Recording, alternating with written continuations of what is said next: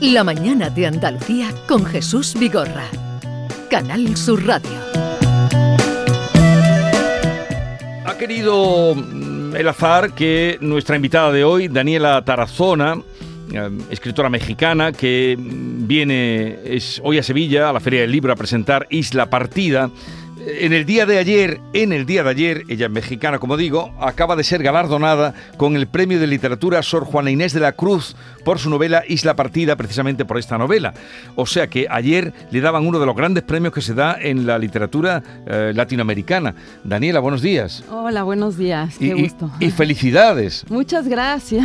Porque Enhorabuena. Muchas gracias. Cuando vimos ayer la noticia, empezamos a pasarnos, claro, este premio, una nómina de gente muy reconocida en, el mundo. Almudena Grandes, por ejemplo, lo tiene, eh, digo por gente de aquí, otra gente de allí, Clara Usón, eh, lo tiene Gioconda Belli, mm. eh, lo tiene Claudia Piñeiro, en fin, una, una nómina aquí de, grandes de, la literatura. Sí, realmente es un, estoy muy honrada, es, es un grandísimo honor que esta, esta novela sea parte de ese conjunto de, de autoras de un premio con tanto prestigio.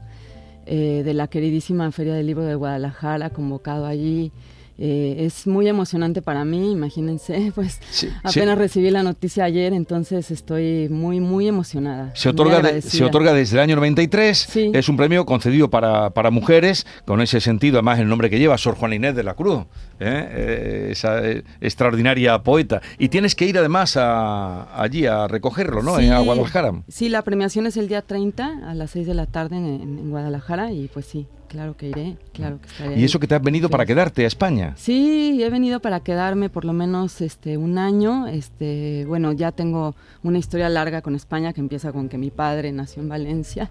Este, y es una parte también de un proyecto literario de una próxima novela que quiero trabajar que tiene que ver con mi línea paterna justamente. Bueno. Como con averiguaciones que haré por ahí.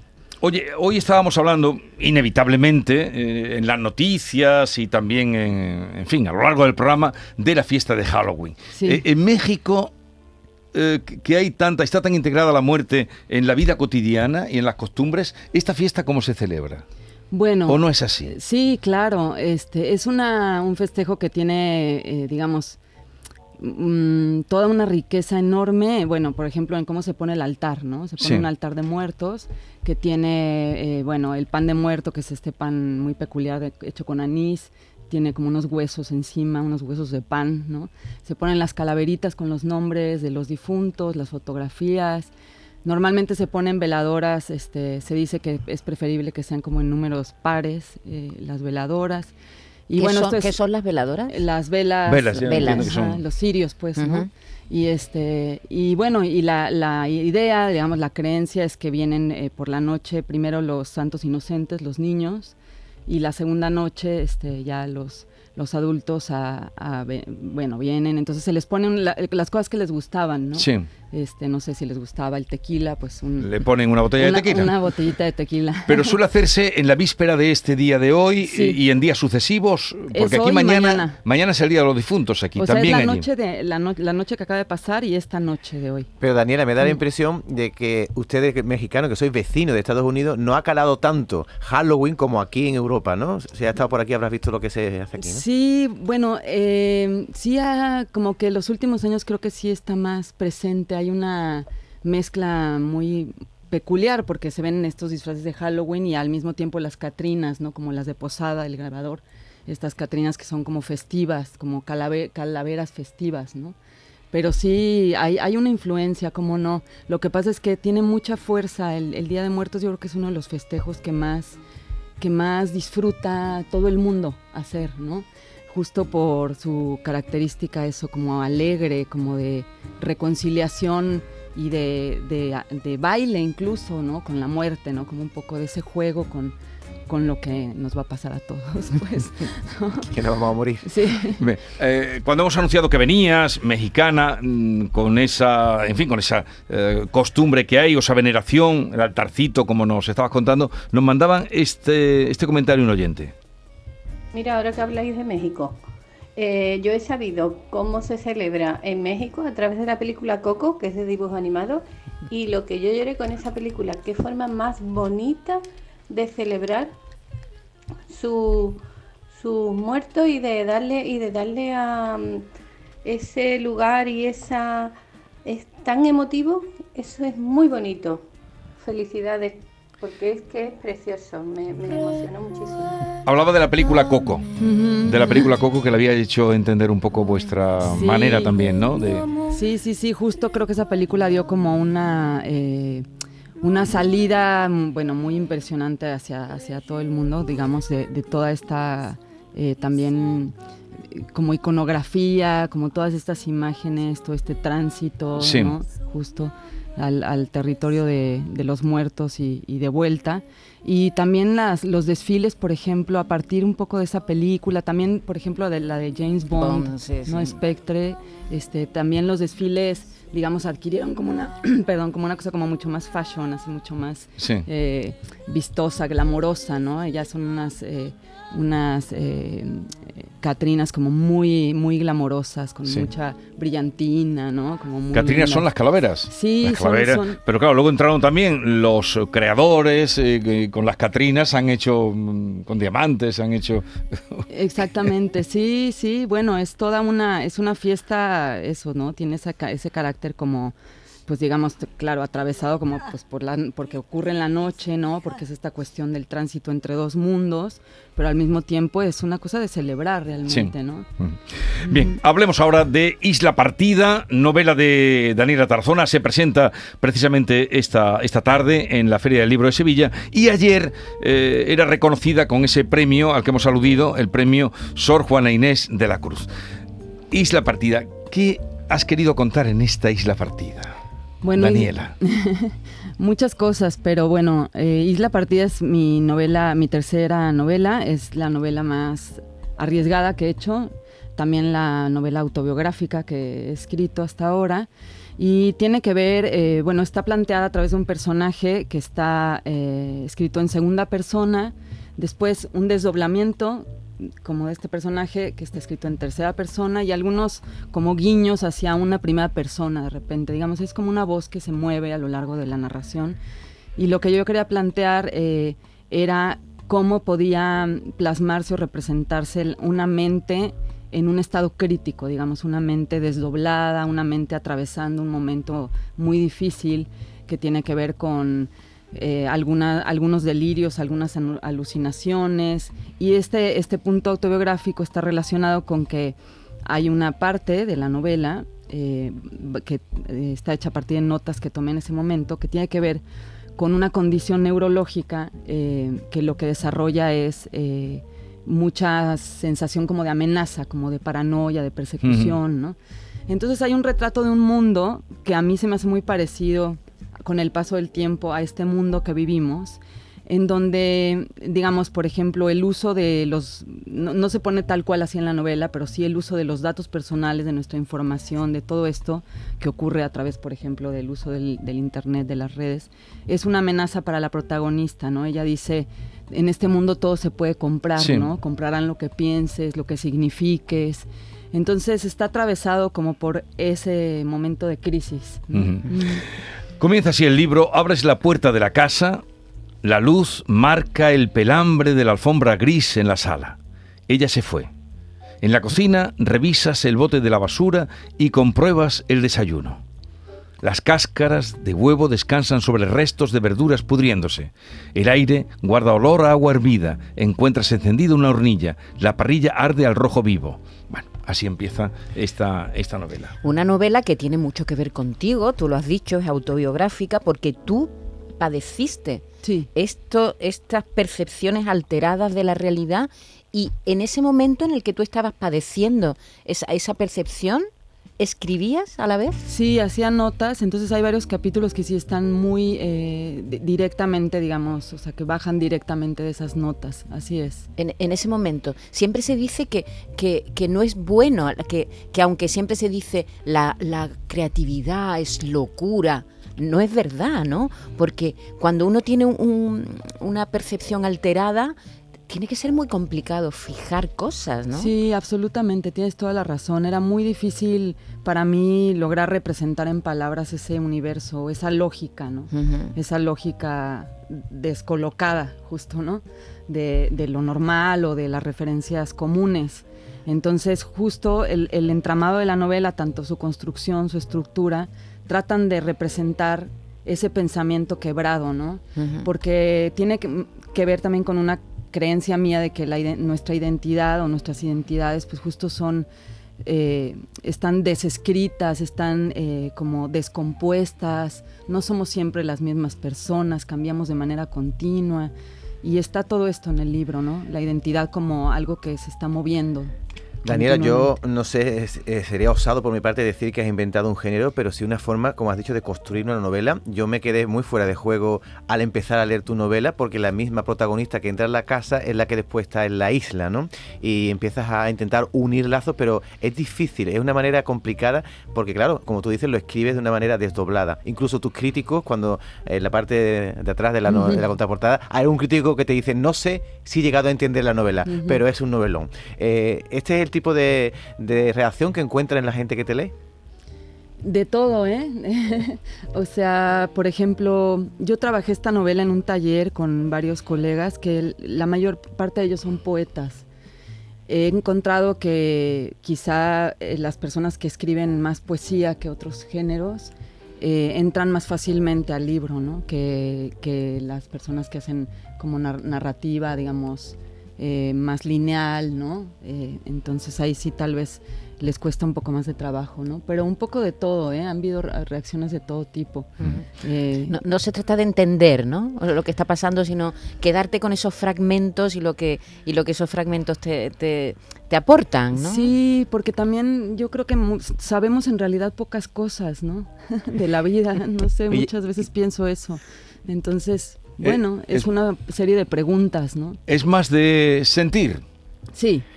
De sentir. Eh, a la hora de leer lo que tú has expresado. Sí, es más de sentir y de, y de también de aceptar o de, de como ser empáticos con la, con la cuestión de que cada uno de nosotros, se llama isla partida porque yo pensé en el cerebro como una isla partida, como la idea de que nos, nos asemeja y al mismo tiempo nos separa tanto, ¿no? Nuestro, nuestro cerebro, nuestra manera de ver el mundo. Entonces es un llamado también a eso, ¿no? A, aceptar la diferencia como una constante humana y aceptar las variaciones y también las, las condiciones o las dificultades, las enfermedades mentales como algo que no, no deben de ser ya más un tabú, ¿no? como algo que deben de ponerse sobre la mesa. Eh, hablas del cerebro y aquí hay muchos dibujos que, que, son escaneados, no son dibujos hechos del cerebro. Y luego es también tu cerebro. Sí. ¿Por qué has querido ponerlos? ¿Y qué nos pueden decir a, esta página que yo tengo delante? Bueno, este, son las zonas que se iluminaban, digamos, en el estudio que me hicieron eh, cuando ya me diagnosticaron esta como disritmia, que es como una el, que se electrifica más en algunas partes en estados de estrés. Sí. Entonces, es que una, parte de tu cerebro se electrifica más que la, que la otra. Sí, entonces estas zonas iluminadas son pues justo donde estaba esa carga eléctrica mayor. A mí me parecían imágenes muy, pues, muy bonitas como para incluir en el libro. Y además me gustaba en varias dentro, ya dentro del cuerpo del libro, tienen abajo una, un fragmento del diagnóstico, que es como otro lenguaje, pues el lenguaje médico que uno no, no entiende, ¿no? Pero que me parecía también poético en cierto sentido. Y pues las quise incluir porque también para mí este libro fue un trabajo muy grande de todo orden, pero pues yo quería dejar cuenta que también se trata de un testimonio, ¿no? Si bien es una ficción y es un personaje, yo no soy el personaje estrictamente, ni soy el narrador, ¿no? Si hablamos desde los términos de, de teoría literaria y tal, pues no es así pero sí yo quería dejar un testimonio, entonces aquí, por ejemplo, también se ven los los, las líneas de carga de, de, las ondas eléctricas, donde dice, por ejemplo, se evidenció persistencia de hiperactivación en circuitos relacionados a atención vigilante pasiva. y puntajes, escala ansiedad. No, yo no. no este, Monitorización. Pero empezaste a escribir eh, este libro antes de mm, ser consciente de esos problemas que tenías o aparecieron eh, una vez que estabas escribiendo. Es que hay partes, hay partes de la novela que están recogidas en ese momento, pero el diagnóstico fue en 2014.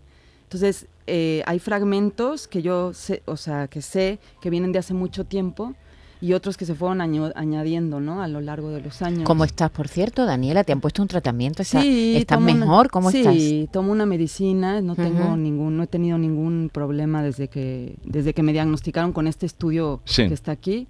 Este, ningún problema, de hecho, este es bueno, una maravilla, pues, o sea, no me ha vuelto a ocurrir, ni creo que me ocurra. Eh, aunque eso no quiere decir que uno se diga, ya, estoy del otro lado, ¿no? Siempre estaré bien. Bueno, no, no tampoco aunque, creo. Aunque la presentación de tu tweet eh, pones que ves doble, supongo que será una metáfora, ¿no? No, es real, porque también tengo muy mal los ojos. ¿Ah, sí? sí. Dices, Daniela, es curioso que no eres el personaje que aparece en la novela, en la partida, pero sí es un libro autobiográfico. Hay muchos mm. guiños a tu infancia y a la muerte de tu madre. ¿A ti cómo te afectó la muerte de tu madre? Bueno, profundamente. Mi madre murió en diciembre, cumple nueve años de haber muerto. Eh, tuvo una enfermedad muy dura que fue cáncer y, bueno, esta novela justo también tiene uno de los hilos, es esa pérdida, ¿no? Justamente como la pregunta de si esa enfermedad también, eh, eh, o sea, si la enfermedad que tiene la, la, protagonista también es la de la madre o si la de la madre es la de la hija. Un poco, a mí me ha interesado mucho en los tres libros que tengo publicados hablar y escribir acerca de de las, de las mujeres que han sido parte en mi vida, ¿no? Me he inspirado en ellas, en, mi madre, en mi abuela, en mis tías, en mis primas, eh, en toda esa herencia magnífica y a la vez este, también difícil de comprender porque hay muchos misterios, ¿no? Como en todas las familias. Muchos silencios. Sí, muchos silencios. Y bueno, ha sido para mí eh, un material importantísimo para mi creatividad, eh, para mi creación. ¿Sabes, Jesús, que de este libro también ha surgido una canción?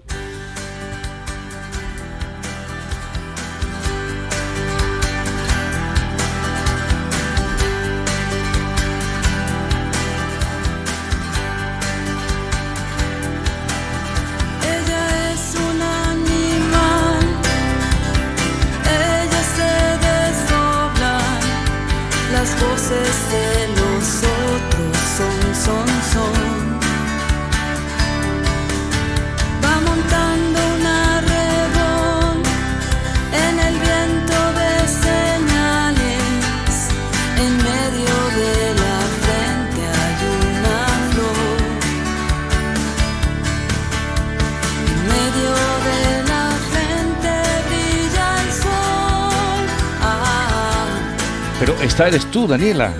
Soy yo. Cantando. ¿Y cómo, cómo fue? Cuéntanos la, historia de la canción. Bueno, como eh, este libro fue doloroso, difícil de escribir, de, de, publicar, de decidir sacar al mundo, pensé que estaría muy bien hacer una canción más pop, más alegre. Y en la pandemia estudié canto eh, a distancia con una maestra chilena extraordinaria que se llama Janet Paulán, que es compositora también y decidimos sacar algunas imágenes del libro y componer juntas la canción y bueno, la grabé en la Ciudad de México y, la sacamos junto con el lanzamiento del libro para que acompañara de una manera festiva. o sea, en la pandemia estudiaste canto a través de... Eh, de, videollamada de WhatsApp. Pues Pero tenías buen oído. Sí, y Descubrieron que tenías capacidad para cantar o tenías Y había antes eh, unos meses estudiado con ella eh, en presencial, pero ella se fue a Chile. Sí. Entonces ya luego continuamos vía videollamada. Pero Daniela, ¿lo has visto alguna vez? O sea, un escritor que para anunciar un poco su novela cante una canción es la primera vez en la vida que lo veo. No sé si en México eso se hace. No. para venir a la radio está muy bien, porque vienes con porque tu tenemos libro una canción. y con pues, ¿Te pareces a Amaral? ¿Has escuchado tu voz propia? ¿Tú sabes quién es Amaral? Sí. Pues Me, ha parecido parecido, Amaral, mira. cuando... Mira, súbelo un poquito, Javi. Ella es un animal, ella se desdobla, las voces de los otros son, son, son. En fin, un libro complicado de escribir y como estás diciendo, complicado de publicar, pero que te ha dado una gran alegría. Daniela, esto no te lo esperabas. Este, ¿Uno se espera un premio así, un reconocimiento tan importante? No, en absoluto, no, no me lo imaginaba, nunca me lo imaginé. Nunca me lo imaginé. ¿No lo soñaste? Nunca. El premio sí, claro, claro que sí. Este, muchas veces que estaba en las entregas en la Feria Libre de Guadalajara, pues decía, bueno, qué maravilla ganaste ese premio, ¿no? Es una de las ferias más importantes. Bueno, en lengua hispana es la, La- la más, más. importante. Así Eh, es, sí. Luego está la de Frankfurt, que es anglosajona y de todos los idiomas, pero en lengua hispana es la más importante que se, que se celebra, la de Sí, Guadalajara. así es, la de Guadalajara tiene este, una importancia muy grande y además es una feria que funciona increíblemente, Mm. que hay, bueno, como muchísimas cosas que ver al, al mismo tiempo, muchísimas posibilidades. 3.000 es actividades enorme. hay este Sí. año, Ujú. 3.000 actividades, una Oye, barbaridad. Y en la presentación que tienes esta tarde, ¿ahora tienes esta tarde la presentación del libro? Es a las 6 de la tarde. 6 de la tarde, ¿sabes dónde? O En la Feria del Libro, Te ¿no? dejas En la Feria del Libro, bueno, sí. estará en la Feria del Libro. Con. Fernando Iwasaki. Con Eh, Fernando con un extraordinario eh, colega, amigo y también estupendo escritor, Iwasaki. También escribe cosas raras, Iwasaki. Digo que no, que no hace a veces literatura lineal, como Sí, tú has contado sí, sí. antes. Eh, ¿Cantarás la canción? Bueno, puedo cantar el inicio, no tengo la voz muy No, no, no digo, no, no digo ahora. Digo en la, en la, eh, en la ya que No, vas, no no, creo. no canta la canción Bueno, en las ya- presentaciones de ay, tu. Ya, ya la, la trata de cantar, pero bueno, es que tengo la voz así medio. No, no, no, no te pedí ahora porque yo esta hora no le No, ya pido a sé. nadie. Pero digo si, si en las presentaciones, si esta canción la hiciste para eh, presentar tu La disco. canté en si la lo- presentación en, en la Ciudad de México, la primera vez que presenté la novela, la canté. La en vivo, cantaste. sí. La verdad, Daniela, que me hago cargo Pero no está la- mal eso, ¿eh? Al presentar tu libro, Está muy cantar la bien, canción. Está muy bien. Ella se desdobla. La sorpresa desdobla. que tiene que haber sido recibir este importantísimo premio cuando tú acabas de decir aquí que lo que más te costó fue decidir si el manuscrito se publicaba o no, que podía haber terminado en un cajón, ¿no? Sí, así es, porque implicaba tantas, tanto riesgo de- en, en todos sentidos. eh, en el sentido personal, es un libro que escribí con mucho compromiso y, y eso es para mí lo más importante en el momento de escribir, pero bueno, también sentía como mucho vértigo de sacar algo tan, tan personal hacia el mundo, ¿no? ¿Y estás escribiendo ahora algo, Daniela, aquí en Sí. España? Estoy este, corrigiendo una, mi cuarta novela, es- que ya llevo tiempo trabajando, que bueno, no, no tiene asuntos autobiográficos, digamos, es como mucho más cercana a mi segunda novela, El beso de la liebre.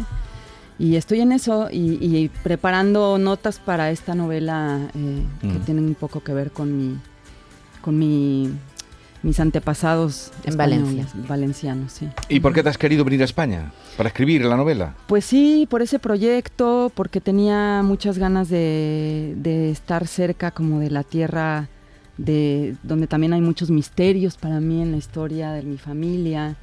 Y, y bueno, para estar este, un rato por acá y ver cómo nos, nos iba. También estoy, bueno, ya parezco multi- multidisciplinaria, sí soy, la verdad. Pero estoy estudiando actuación también en una escuela. Interpretación. Sí, en una escuela de una compañía argentina que se llama Timbre 4 en Madrid, Timbre 4. porque quiero escribir teatro. Bueno, bueno, bueno, bueno. ¿Qué de cosas quiere hacer eh, Daniela Tarazona? Eh, nada, que todo te salga bien en este país que en el que vas a pasar ahora un tiempo, un tiempito, como decís eh, vosotros, y enhorabuena por el premio, el premio de literatura Sor Juan Inés de la Cruz, que eh, ¿cuándo llegaste a España? Llegué hace casi un mes, el, Ah, un mes, el más. 4 de, perdón, dos meses, el 4 de septiembre llegué. Y ya has empezado con suerte, porque ayer fue cuando le, le daban a conocer este premio que le entregarán dentro de un mes, el día 30 de noviembre. Premio que ha re- recibido Almudena Grande, Clara Usón, Claudia Piñeiro, que es otra eh, lecto- escritora muy leída aquí en España, Laura Restrepo, Sí. que también tiene eh, pues mucha, muchos seguidores.